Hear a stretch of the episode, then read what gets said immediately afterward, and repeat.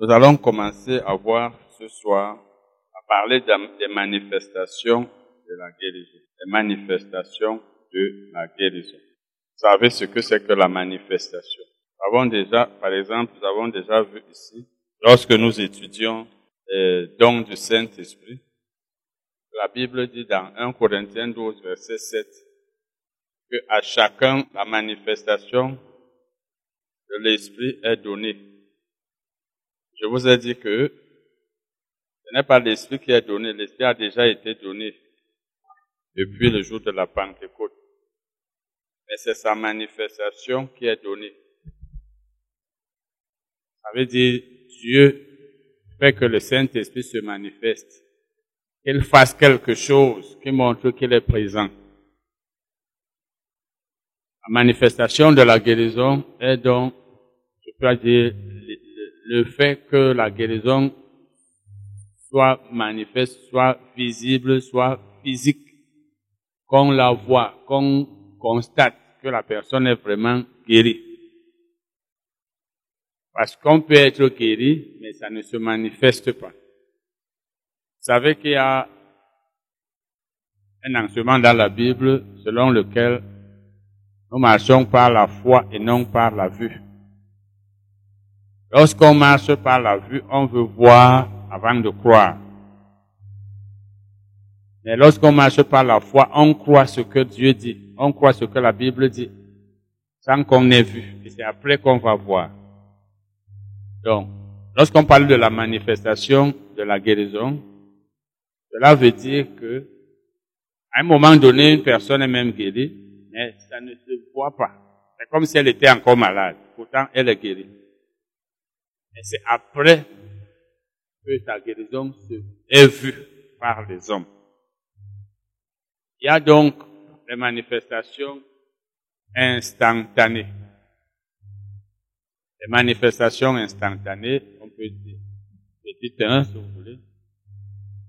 C'est-à-dire les, les cas où le malade est guéri immédiatement après qu'il a prié ou qu'on a prié pour lui.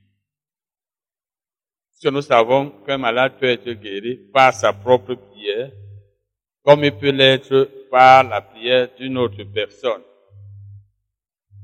Donc, après la prière, il est possible que qu'on ait l'impression que la personne est encore malade. Mais elle est pourtant guérie. Vous vous rappelez dans Marc 11, 24, Jésus a dit tout ce que vous demanderez en priant, croyez que vous l'avez reçu. Et vous le verrez s'accomplir. On peut dire, croyez ou alors ayez la foi que vous avez reçue et cela se manifestera. Donc, on doit croire avant la manifestation. Donc, il peut arriver que la manifestation vienne après Bon, pour ce qui concerne donc les manifestations instantanées, c'est immédiat. On prie pour le malade maintenant, ou bien il prie pour lui-même, et immédiatement, il est guéri. Donc tout ce qui est physique, symptômes ou douleur, ça disparaît. Disons Matthieu 8, verset 1 à 3. Matthieu 8, verset 1 à. Lorsque Jésus fut descendu de la montagne, une grande foule le suivit. Et voici, un lépreux s'étant approché se prosterna devant lui et dit, Seigneur, si tu veux, tu peux me rendre pur. Cet homme savait pas si Jésus aurait la volonté de le rendre pur, mais il savait qu'il avait le pouvoir de le faire. Jésus tendit la main, le toucha et dit, je le veux, sois pur. Et, pardon, il n'y a pas il a, aussitôt, aussitôt veut dire immédiatement, il fut purifié de la lèpre. immédiatement. Dès que Jésus lui a dit, je le veux, sois pur, il a été purifié, c'est-à-dire la lèpre a disparu. Là, c'était une guérison instantanée. Même pas une guérison, mais une manifestation. Une manifestation instantanée. Donc, toute personne qui était là aurait vu que cet homme était purifié. Donc là, il n'avait plus besoin de marcher par la foi. Là, il était impossible que certains crussent qu'il avait été guéri et que d'autres ne crussent pas. Parce que quand la chose est visible, nous tous on voit. Chacun croit. Nous tous on croit quand on voit. Donc, souvent après la prière, personne n'est guéri immédiatement. Mais souvent aussi. Allons parler maintenant des manifestations progressives. Les manifestations progressives. Les manifestations progressives ou graduelles. Ce n'est pas la guérison qui est progressive, mais la manifestation de la guérison. Donc, parce que si on dit que si on disait que la guérison était progressive, cela aurait voulu dire que la personne était guérie petit à petit, progressivement. Or, ce n'est pas ça. Donc, c'est plutôt la manifestation.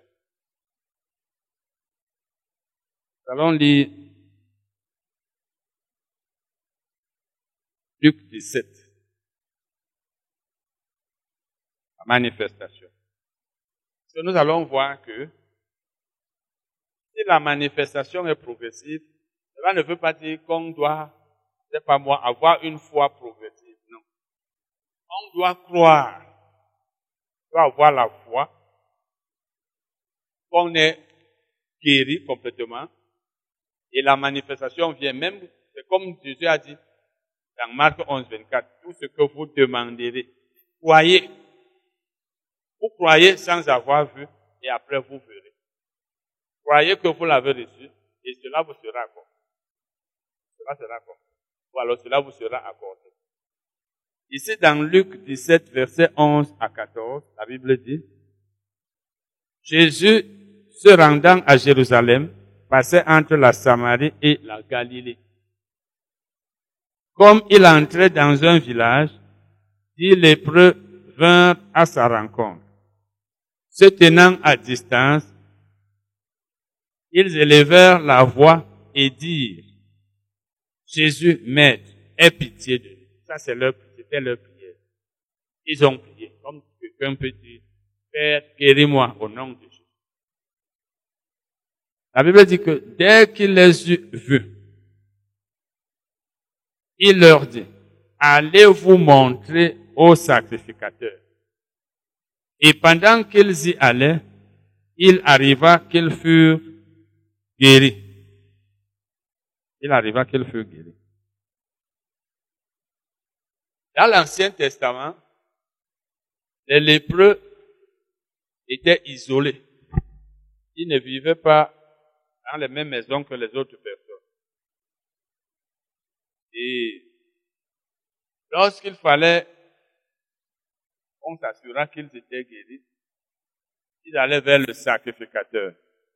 Et le sacrificateur qui leur disait, tu es guéri, tu es purifié, tu peux déjà aller vivre dans ta famille.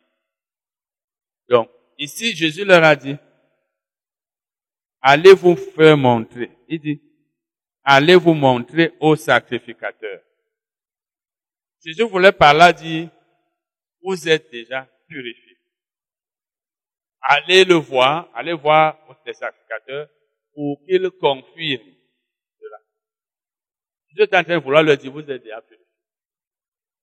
Vous voyez donc que ces hommes, au moment où Jésus le disait, la lèpre était encore sur leur corps. Il n'y avait pas de changement. La lèpre était là. Mais eux, ils ont cru, ils ont agi comme si c'était parti comme s'ils allaient seulement lui dire, nous voici, qu'il allait déclarer qu'ils étaient purifiés. C'est ça la foi. Nous avons toujours dit que la foi, quand on a la foi, on agit comme si on a reçu. C'est après qu'on va recevoir. Tant qu'on attend qu'on reçoive, avant d'être sûr, on n'est pas en train de marcher par la foi, par la vue. Or, la Bible dit dans 2 Corinthiens 5, 7 que nous marchons par la foi et non par la vue. Donc, lorsque vous avez la foi, vous faites comme si la chose est déjà. C'est pas facile, surtout dans le cas de la guérison. Quand vous êtes malade, vous avez des douleurs. on vous dit n'allez pas à l'hôpital. On vous dit, si tu as la foi, ne va pas à l'hôpital. Agis comme si tu n'étais pas malade. Lève-toi, marche, fais tous les travaux que tu fais d'habitude, alors que peut-être le dos ou le, pied ne veut pas. C'est ça la foi. Parce que c'est cette foi qui fait que ce qui n'était pas soit. La Bible dit que la foi est une, Hébreu 11, verset 1. La foi est une ferme assurance des choses qu'on espère. Une démonstration de celles qu'on ne voit pas. Donc on ne voit pas, mais toi tu agis comme si tu voyais. Ces hommes sont donc partis ces hommes, ces deux, ces dix lépreux, sont allés. Et la Bible dit que pendant qu'ils allaient, ils ont été guéris. Donc ce n'est pas là à côté de Jésus. Quand Jésus leur a dit, ils n'ont pas dit, Jésus, ne sont pas guéris. Le sacrificateur va nous dire maintenant que nous ne sommes pas encore purifiés. Il va nous demander de rentrer. Fait que nous soyons guéris. Ils ont donc agi comme si c'était guéri. C'est ça la foi. C'est-à-dire que quand Dieu t'a dit, ne permet ni à ton corps, ni à qui que ce soit de te faire douter. Je dit donc ici, pendant qu'ils y allaient, donc pendant qu'ils allaient au sacrificateur, il arriva qu'ils furent guéris. Il arriva qu'ils furent guéris. Donc là, c'était, c'était pas instantané. Mais c'est leur foi qui a permis cette purification. Parce que s'ils n'avaient pas marché par la foi, s'ils n'étaient pas partis, l'être ne, serait pas, aurait continué de rester sur leur corps. Parce que c'est la foi qui fait que ce que nous attendons de Dieu, nous le recevions. Rappelez-vous Abraham. Dit qu'il a marché par la foi. Avant d'avoir l'enfant que Dieu lui avait promis. Amen. Jean 4. Jean 4, verset 46 à 53. Jean 4, verset 46 à 53.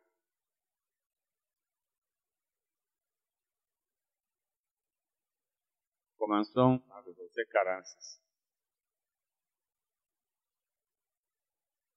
La Bible parle de Jésus.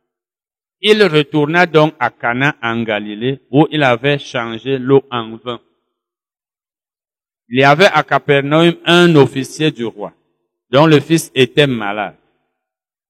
Ayant appris que Jésus était venu de, Judée Galilée, en Galilée, il alla vers lui et le pria de descendre et de guérir son fils qui était prêt de mourir. Jésus lui dit, si vous ne voyez des miracles et des prodiges, vous ne croyez point. L'officier du roi lui dit, Seigneur, descends avant que mon enfant meure. Va, lui dit Jésus, ton enfant vit. Et cet homme crut, et cet homme crut à la parole que Jésus lui avait dite, et il s'en alla. Comme déjà il descendait, ses serviteurs venant de à sa rencontre lui apportèrent cette nouvelle. Ton enfant vit. Il leur demanda à quelle heure il s'était trouvé mieux. Et il lui dit, hier à la septième heure, la fièvre l'a quitté. le père reconnut que c'était à cette heure-là que Jésus lui avait ton enfant vit. Et il crut, lui et toute sa maison. voyez donc que cet homme est allé voir Jésus. Et il faut voir ce qu'il, dit ici. Dit, il a dit à Jésus, la Bible dit qu'il alla vers lui, verset 47, et le pria de descendre et de guérir son fils. Ça veut dire qu'il a dit à Jésus, s'il te plaît, allons chez moi, allons à la maison. Et certainement, il était à plusieurs kilomètres de là. Allons à la maison, s'il te plaît, pour que tu guérisses mon enfant. Maintenant, les gens sont venus lui dire, ton enfant vit. Et quand il a demandé, faut voir la question, il dit, à quel moment il s'était senti mieux? Parce que souvent, on est guéri complètement, on ne ressent plus aucune douleur, mais souvent, on se sent mieux, mais il y a encore quelques symptômes ou bien même quelques douleurs. À quel moment s'est-il senti mieux? Ça veut dire, on peut se sentir mieux. Maintenant, peut-être tu avais mal au ventre, tu ne pouvais même pas te lever. Maintenant, tu peux déjà te lever. C'est encore, ça fait encore mal, mais pas trop. Et on lui a donc dit que, à telle heure, il s'est rendu compte que c'est à ce moment que Jésus lui avait dit ton fils. Ça veut dire quoi? Il a dit à Jésus, viens, allons à la maison. Jésus n'est pas allé. Jésus lui a dit, ton fils vit. Cet homme ne marchait pas par la vue, mais par la foi. S'il marchait par la vue, il aurait dit à Jésus, mais allons, allons ensemble. Moi, je t'ai dit qu'il ne vit pas. Il n'est pas. Allons, il aurait dit, quand nous allons arriver, on va voir s'il vit. Mais vraiment, moi, je ne peux pas croire. Comment est-ce qu'il peut vivre alors que tu n'étais même pas là-bas? Mais il a cru que comme Jésus lui a dit qu'il vivait, il vivait vraiment. C'est ça la foi. Quand Dieu te dit, tu ne doutes pas. Et non seulement il a cru donc, il a agi. Il a agi. et on vient de lui dire, ton enfant vit. Et, il a demandé, à quel moment s'est-il senti mieux? Donc, il y a des, guérisons sont souvent, ont, leur manifestation est souvent graduelle. C'est-à-dire que, à un moment donné, tu te sens très malade. Après la prière, tu commences à te sentir mieux petit à petit, petit à petit. Ça peut prendre deux jours ou plus, ça dépend. Et après, il n'y a plus rien. Ce qu'il faut, c'est que quand tu commences à te sentir mieux, ne te décourage pas. Ne rentre pas en arrière. Et en principe, ne va pas comme prie encore pour toi. Et toi-même ne prie plus. Nous avons déjà vu que quand on, a la foi, on rend grâce à Dieu après qu'on a prié. Éphésiens, je veux dire Philippiens 4, verset 6 nous dit que ne, ne vous inquiétez de rien, mais en toute chose faites connaître à Dieu vos besoins de, de, de à part des besoins de, des actions de grâce, des besoins des supplications avec des actions de grâce. Donc, tu pries, tu rends grâce de ce que Dieu t'a guéri. Parce que si tu commences à regarder, à, toucher à ton corps, tu vas croire que tu, tu n'es pas encore guéri. Mais toi, tu continues d'agir comme si tu étais guéri. À la fin, même les petits symptômes qui restaient sur ton corps vont partir. C'est toi-même qui fais que tu progresses par ta foi. Si tu commences à dire, je suis encore malade, j'ai encore des douleurs, tu continues de prier, tu continues d'aller chercher la guérison, ça veut dire que tu, tu ne crois pas que tu as été guéri. Et rappelez-vous qu'il faut toujours travailler. travailler sa foi. Sinon, il n'est pas facile de rester là, croire qu'on est guéri alors qu'on a des douleurs. Nous allons lire. Bon, nous allons parler de la perte de la guérison. La perte de la guérison. La perte de la guérison. Tout ce qu'on reçoit de Dieu peut être perdu. Tout ce qu'on reçoit de Dieu peut être perdu. Mais ce n'est pas sa volonté. Pas la volonté de Dieu qu'on perde ce qu'on a reçu de Dieu. Dieu ne nous donne pas ses, biens, les bénédictions pour les reprendre. Si nous les perdons, ce n'est pas lui qui les a reprises, les bénédictions en question. Dans Apocalypse 3, verset 11, Jésus dit, je viens bientôt. Retiens ce que tu as. Reviens bientôt. Je reviens, pardon, je reviens bientôt. Retiens ce que tu as. Donc, qu'est-ce que tu as? Qu'est-ce que tu as reçu de Dieu? Tu as reçu le salut. Retiens ton salut. Ne le perds pas. Et on perd le salut. Donc si quelqu'un a perdu le salut, ça veut dire qu'il n'a pas fait ce qu'il était censé faire pour le conserver. Retiens ce que tu as. On peut perdre le salut. On peut perdre la guérison. On peut perdre toutes choses qu'on a reçues de Dieu. Parce que le salut est la chose la plus importante. Et la chose la plus, qui est préférable à toute autre. Si tu as le salut, même si tu n'as plus rien d'autre dans ta vie. Et si on peut donc perdre le salut que Dieu nous a donné pour qu'on ne soit pas condamné au jour du jugement, dire qu'on peut tout perdre. Mais Jésus dit, retiens ce que tu as. Donc, efforce-toi de ne pas perdre ce que tu as. On peut perdre la délivrance. On est délivré, après on est encore possédé. La perte du salut, je veux dire, la perte de la guérison consiste donc à retomber malade après qu'on a été guéri. C'est-à-dire, tu étais malade. Tu as été guéri. Après quelque temps, la maladie est revenue, la même maladie. C'est-à-dire que tu as perdu ta guérison. Cela peut être dû au péché, cela peut être dû à d'autres choses.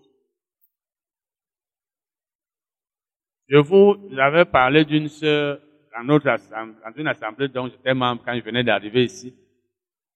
J'avais enseigné sur la foi. Un mardi, elle lève la main, elle dit qu'elle elle avait, mal aux yeux, elle avait des problèmes de, aux yeux. Quelque part, on a prié pour elle. On a prié pour elle. Elle est partie. Elle, elle, elle a été guérie, mais elle dit qu'après, la maladie est revenue. Quand la maladie est donc revenue, elle a encore commencé à avoir des problèmes et elle portait les lunettes le jour-là. Parce qu'avant, elle, portait, elle portait les lunettes. Quand elle a été guérie, elle ne portait plus. Elle m'a demandé, qu'est-ce qui a fait que la maladie revienne? Je lui ai dit, parce que tu n'as pas su conserver ta guérison.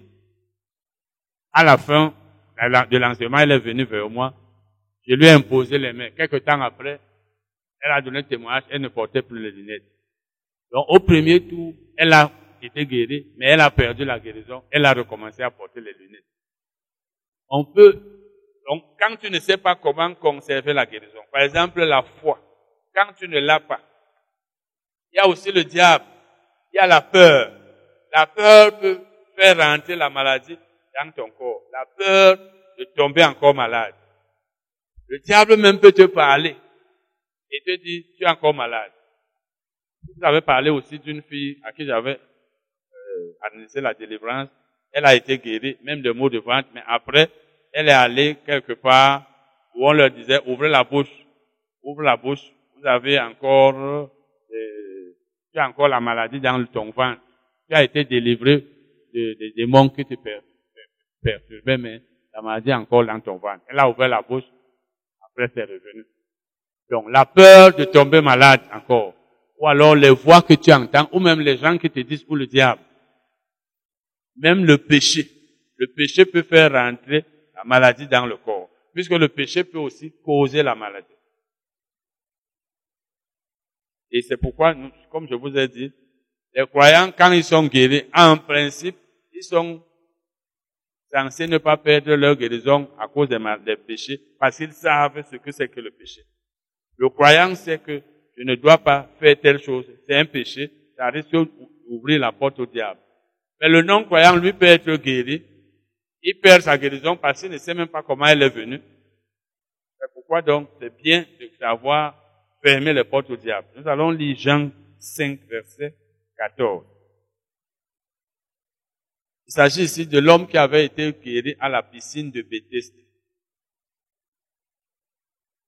Celui-là,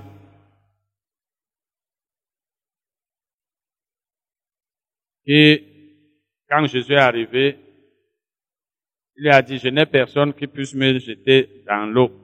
Parce qu'un ange remuait les eaux et celui qui tombait le premier là était guéri. Verset 14, Jean 5. Depuis, Jésus le trouva dans le temple. Ça, c'était après sa guérison. Et lui dit, voici, tu as été guéri. Ne pêche plus de peur qu'il ne t'arrive quelque chose de pire. Jésus n'a pas dit à cet homme, ne pêche pas. Mais il lui a dit, ne pêche plus. Parce que lorsqu'on dit à quelqu'un ne pêche pas, ça veut dire qu'on ne fait pas mention du passé. On sait pas s'il avait d'abord péché ou pas.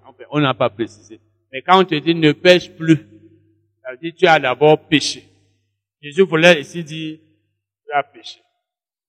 C'est pourquoi tu es tombé malade. Ne pêche plus.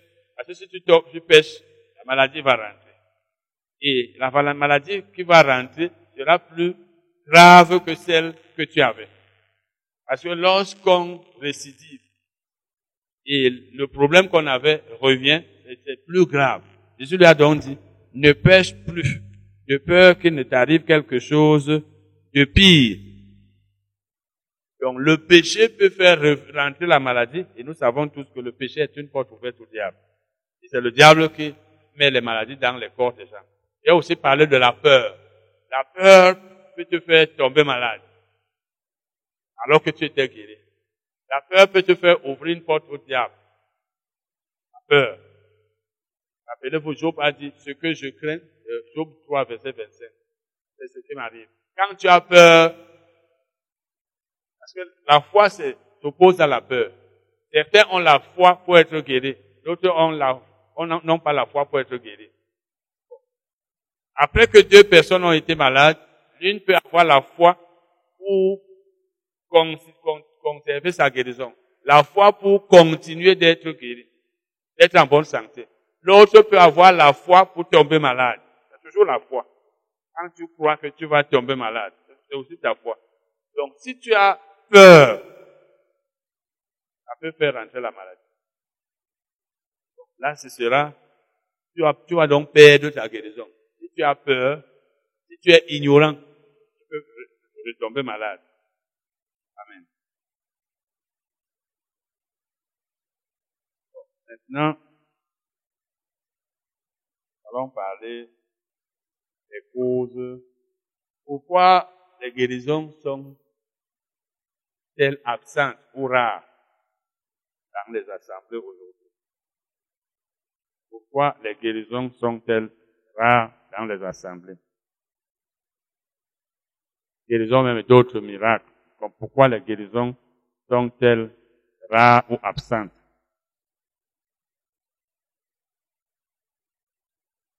il y a un certain nombre d'obstacles aux guérisons. Il y a un certain nombre de choses qui empêchent qu'il y ait des guérisons au milieu de nous. Quand ces choses-là sont là, elles empêchent que les gens soient Parce que lorsque vous lisez la Bible, lorsque vous regardez là au ministère de Jésus, il y a beaucoup de guérisons. Le ministère des apôtres, beaucoup de guérisons. Vous lisez les livres chrétiens, par exemple, les livres chrétiens qui ont été écrits il y a longtemps, par exemple dans les années 50 aux États-Unis, allez voir comment il y avait beaucoup de guérisons. Et pour vous demander, mais pourquoi on ne voit pas ça aujourd'hui? Comme si Dieu a changé, mais Dieu n'a pas changé. Sa parole n'a pas changé, lui-même n'a pas changé d'avis. C'est le même Dieu, c'est la même parole, mais on se rend compte que les, guérisons sont de plus en plus rares. Sauf de petites guérisons. C'est comme si ce qu'on la Bible raconte, et c'est ça qui pousse même, c'est ça qui pousse même les gens à dire que il n'y a plus de miracles. Le temps des miracles est révolu. Donc, il y a, certains obstacles qu'on peut appeler obstacles collectifs. Obstacles collectifs. C'est-à-dire, c'est dû à nous tous ensemble quand vous voyez que la manifestation des guérisons est rare, la manifestation de l'esprit même, d'une manière générale, est rare aujourd'hui. Vous parlez même d'abord de la manifestation du Saint-Esprit, ou alors des manifestations. La Bible parle des manifestations du Saint-Esprit dans 1 Corinthiens 12, verset 7 et 11.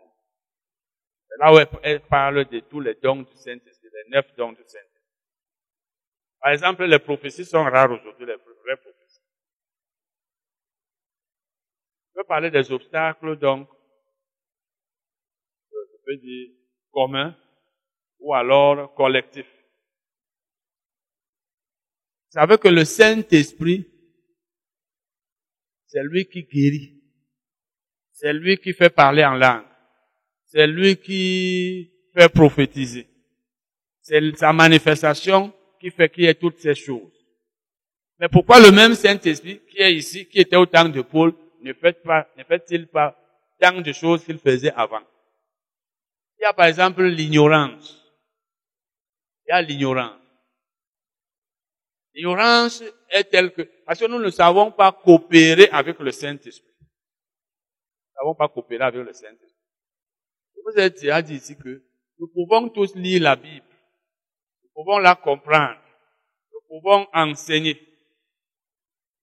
Ça, c'est écrit. Mais il y a ce qu'on peut appeler l'expérience. Il y a des gens qui ont une expérience avec le Saint-Esprit. C'est comme, il, m'a été dit dernièrement que quelqu'un parlait de Bénéhine. Quelqu'un qui a lu son livre, où, par ses enseignements, il montrait que le Saint-Esprit était son, son plus grand, son compagnon le plus proche. C'est-à-dire que il est avec vous un peu comme si vous êtes à deux, deux êtres humains. Quand tu as cette conscience que tu as avec ton frère, tu le vois.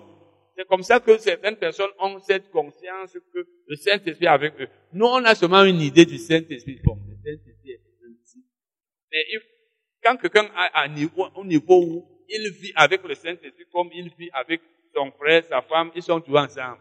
Celui-là n'est pas comme nous autres. N'est pas comme nous autres. Je vous ai déjà parlé, par exemple, de mon, mon dans le ministère de Kenneth Hagin. Il avait les neuf dons du Saint-Esprit. Quand quelqu'un a les neuf dons du Saint-Esprit, si tu veux comprendre quelque chose sur le Saint-Esprit, demande-lui. Tu lis la Bible, tu comprends la Bible. Et là-bas, c'est un autre niveau. Même quand nous enseignons, nous prêchons. Vous pouvez voir les gens qui enseignent là, d'autres ont les miracles, d'autres ont les grands noms. D'abord, aujourd'hui, le ministère est devenu bizarre aujourd'hui parce que je ne vais pas vous mentir que c'est comme s'il n'y a plus de personnes vraiment à un niveau très élevé aujourd'hui qui sortent du lot. Tout le monde est là. Parce qu'aujourd'hui, vous allez par exemple voir dans nos assemblées, tout de réveil, trop de bruit. Quand vous faites trop de bruit, vous ne pouvez pas avoir la manifestation du Saint-Esprit comme là où on ne fait pas trop de bruit. Vous ne pouvez pas. Mais quand vous enseignez ça, les gens vont dire, ah, pourquoi est-ce que c'est cela? Je connais même des personnes qui étaient au milieu de nous, sont allées quelque part où il y a du bruit. Et qui disent aujourd'hui, oh, ici, nous, on était en, on était en prison là-bas, on nous empêchait. Vous ne pouvez pas avoir les prophéties quand vous dansez sais pas. Si quelqu'un parmi vous en a vu, il lève la main seulement, je vois. Là où vous dansiez, vous dansez comme dans le bois de nuit, vous avez entendu les prophéties. Le Saint-Esprit va parler dans une atmosphère de vacarme, de bruit. Non. Mais vous pensez qu'il n'est pas là? Il est là. Et il va parler comment quand vous, c'est vous qui dominez. C'est la même chose pour les guérisons.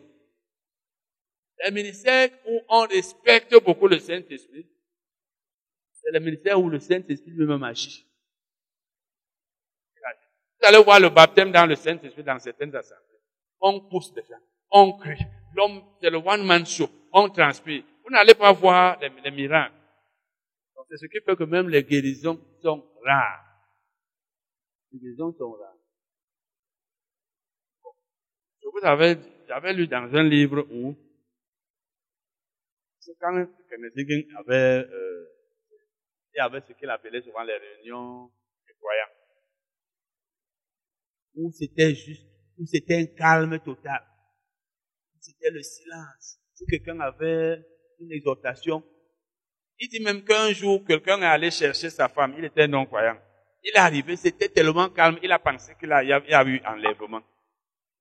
Parce qu'il n'y avait pas de bruit, c'était vraiment les réunions spirituelles.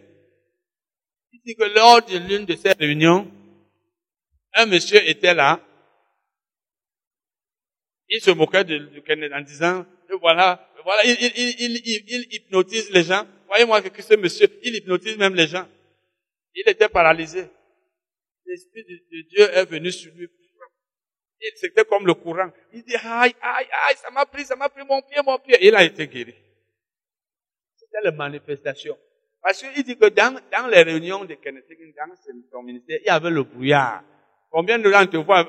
Depuis que vous êtes nés La plupart d'entre vous, là, vous êtes âgés d'au moins 30 ans, 40, etc. Vous avez déjà vu le brouillard dans nos assemblées? Hein?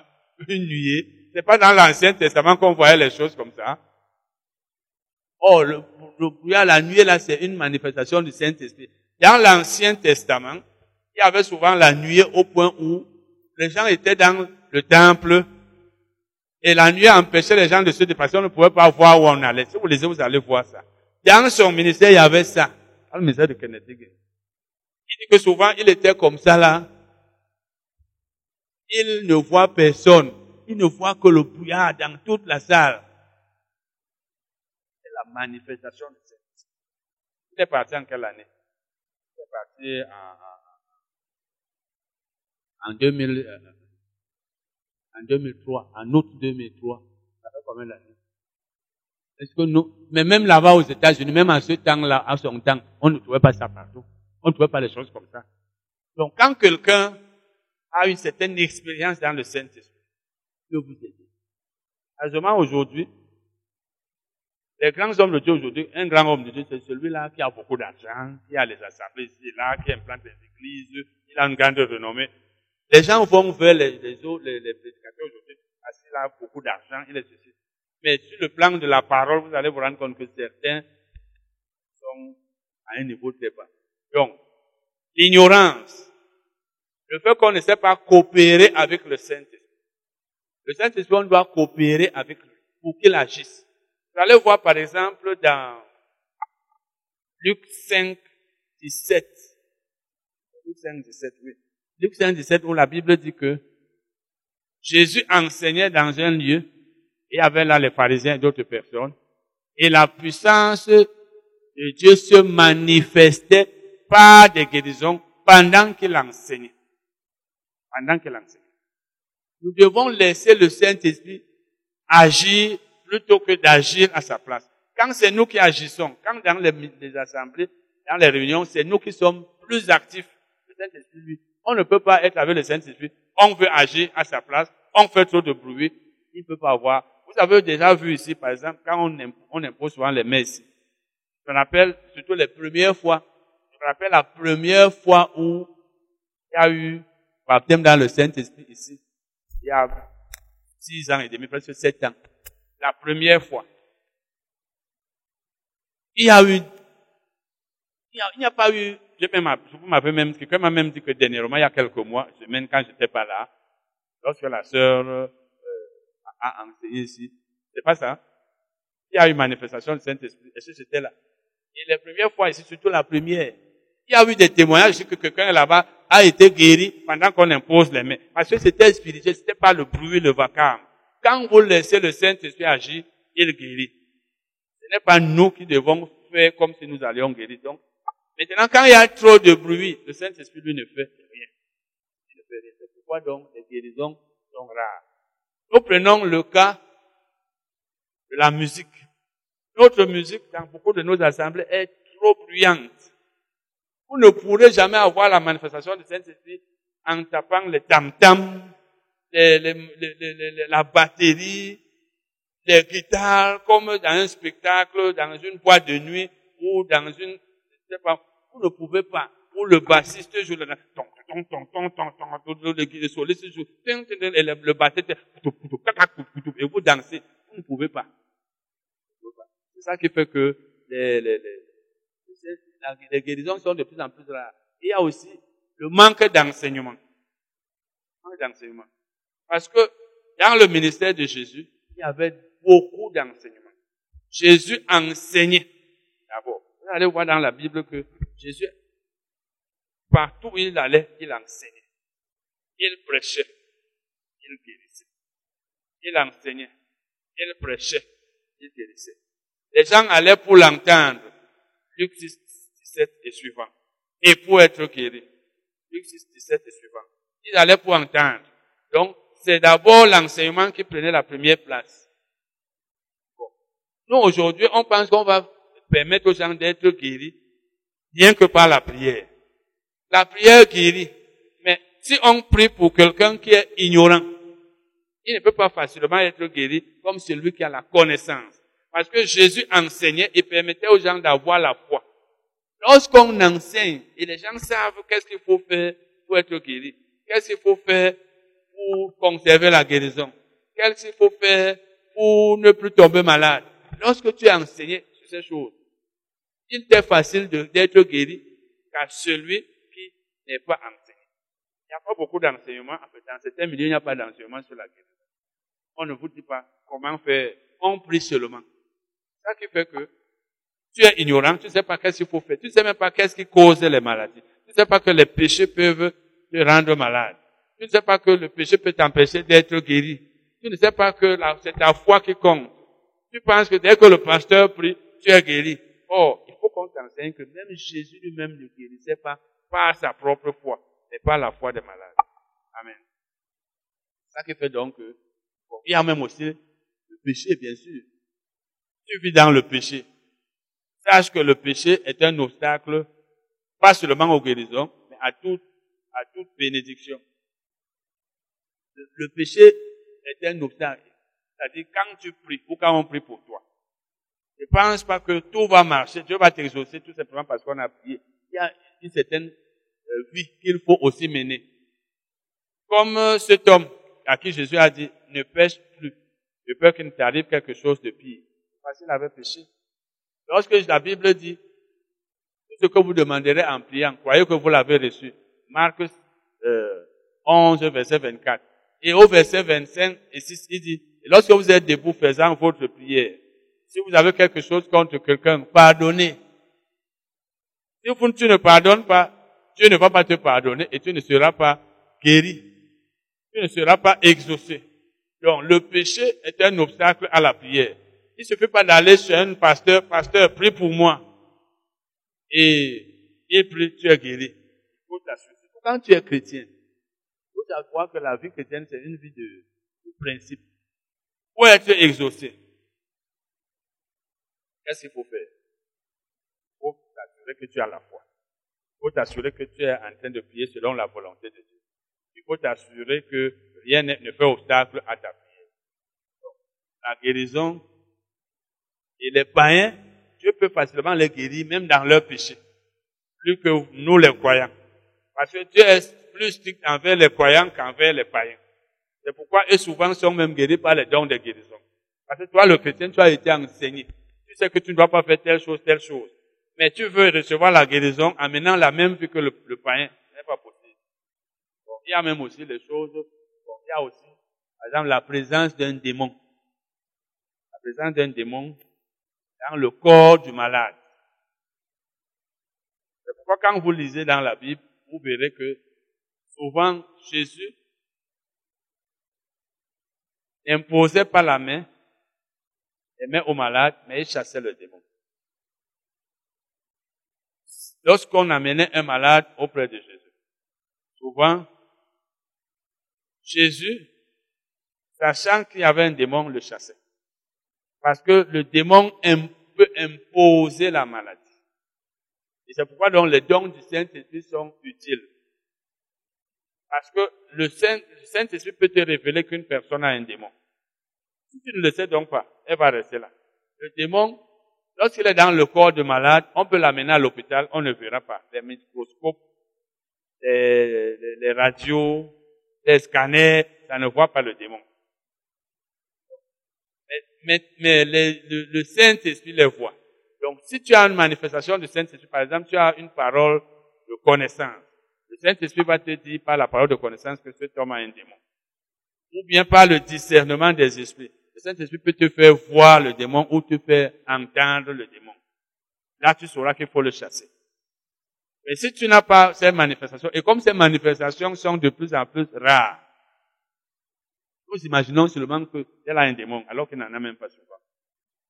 Ça fait donc que quand le démon est dans le corps d'une personne, on peut prier, prier, et ne, tant qu'il ne sort pas, parce que le, démon ne sort pas par la simple prière, Seigneur guéris-le, il sort quand on le chasse. Le démon sera toujours là. C'est pas certains malades ne sont pas guéris.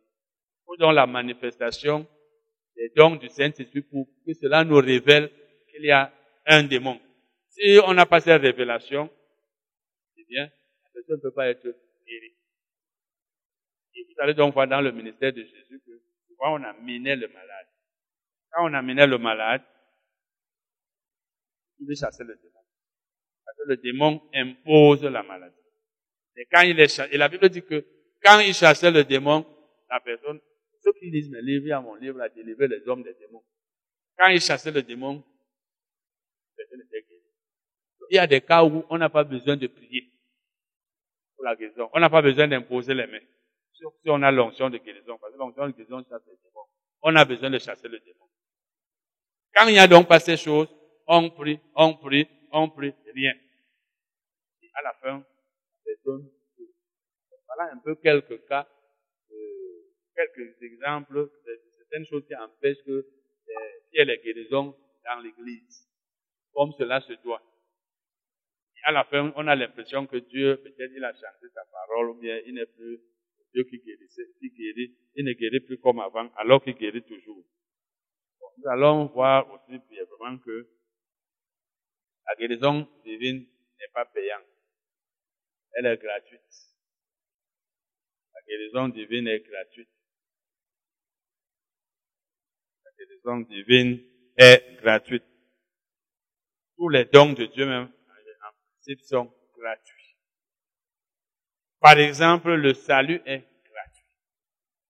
Dieu ne demande rien pour sauver les gens. Tout ce qu'il veut, c'est la foi. Il ne te demande pas d'argent. Allez quelque part, on vous dit donner l'argent. Cela, cela, a eu lieu un jour à Limbe. Quelqu'un vient et dit, vous avez le nom d'une personne, vous voulez qu'elle soit sauvée. Vous écrivez son nom sur un bout de papier, vous mettez là dans le panier, vous mettez une offrande. Les gens font cela. Dieu ne donne pas le salut à quelqu'un parce qu'il a donné ou parce qu'il va donner de l'argent. Le salut est gratuit. Tout ce que Dieu nous accorde, c'est gratuit. Allons lire Matthieu 10, versets 7 et 8. Matthieu 10, versets 7 et 8. Allez, c'est Jésus qui parlait ici. Prêchez et dites, le royaume des cieux est proche. Guérissez les malades, ressuscitez les morts, purifiez les lépreux, chassez les démons. Vous avez reçu gratuitement, donné gratuitement. Jésus est en train de dire ici à ses disciples, quand vous allez là-bas, ne demandez rien pour guérir les malades, pour purifier les lépreux, pour ressusciter les morts, pour chasser les démons. Parce que le pouvoir de faire cela, je vous l'ai donné gratuitement. Vous ne m'avez rien donné vous aussi utilisez-le gratuitement. Donc, si vous amenez un malade quelque part, vous dites donnez quelque chose, offrez quelque chose à Dieu. Faites une offrande qui va toucher le cœur de Dieu. C'est l'expression que les gens emploient. C'est de l'escroquerie. Dieu ne demande rien. Même si le malade est guéri après que tu as fait ton offrande, sache que Dieu l'a guéri parce qu'on a prié, mais pas parce qu'on a fait l'offrande. Ça veut dire que même si tu ne faisais pas l'offrande, Dieu allait le guérir. Parce que si Dieu prenait les offrandes pour guérir les malades, il serait comme les hôpitaux, les grands hôpitaux où seuls les riches se font soigner. Les pauvres mourraient, n'est-ce pas? si Dieu demande de l'argent, celui qui n'a pas d'argent, qu'est-ce qu'il va faire? La guérison divine est gratuite. Et c'est ça qui fait d'elle une guérison vraiment préférable. Parce qu'à l'hôpital, on va te demander de l'argent. C'est normal qu'on demande l'argent parce que là-bas, il faut payer les médecins, il faut payer les charges, cela. Mais avec Dieu, quelle que soit la maladie dont une personne souffre, elle n'a pas besoin de donner quoi que ce soit. Donc, les dons de Dieu sont gratuits. Et parmi ces dons, il y a la guérison. On connaît des cas comme ça. Quelqu'un part, on dit non, il faut donner, il faut donner l'argent, il faut faire une offrande parce que Dieu ne donnait rien. Et c'est l'argent pour laquelle même, quand un, si un chrétien est malade, normalement, au lieu de chercher à aller à l'hôpital, il doit commencer par, par la guérison divine en ayant même la foi qui va finir par là. Tu ne dois pas aller là-bas pour essayer de voir si ça marchera. Parce que quand ça dépense l'hôpital, Dieu lui montre que ça ne le dépasse pas. Si toi tu commences donc par l'hôpital, souvent ça, peut s'aggraver là-bas, au moment où tu vas laisser la guérison divine, peut-être tu es même déjà découragé. Normalement, un chrétien, lorsqu'il est malade, doit chercher la guérison par la foi. Mais s'il n'a pas la foi, à l'hôpital. La guérison divine est gratuite comme tous les dons de Dieu. Vous avez vu par exemple le cas de Naaman, quand il a été purifié de sa lèvre, il a voulu faire une offrande à Élisée. Élisée a refusé. Parce qu'il s'est rendu compte qu'il était en train de vouloir le payer. Vous connaissez aussi le cas, le cas de Simon qui avait donné, qui avait voulu donner l'argent pour, pour pouvoir imposer les mains aux gens. C'est dans, dans des Apôtres. Pour pouvoir imposer les mains aux gens afin qu'ils puissent baptiser dans le Saint-Esprit. Qu'est-ce que euh, euh, l'apôtre a dit? Il a dit que ton argent périsse avec toi comme tu as pensé que le don de Dieu s'acquérait à prix d'argent. On n'acquiert pas le don de Dieu à prix d'argent. La guérison divine est gratuite. Amen. Allons, on va arrêter là.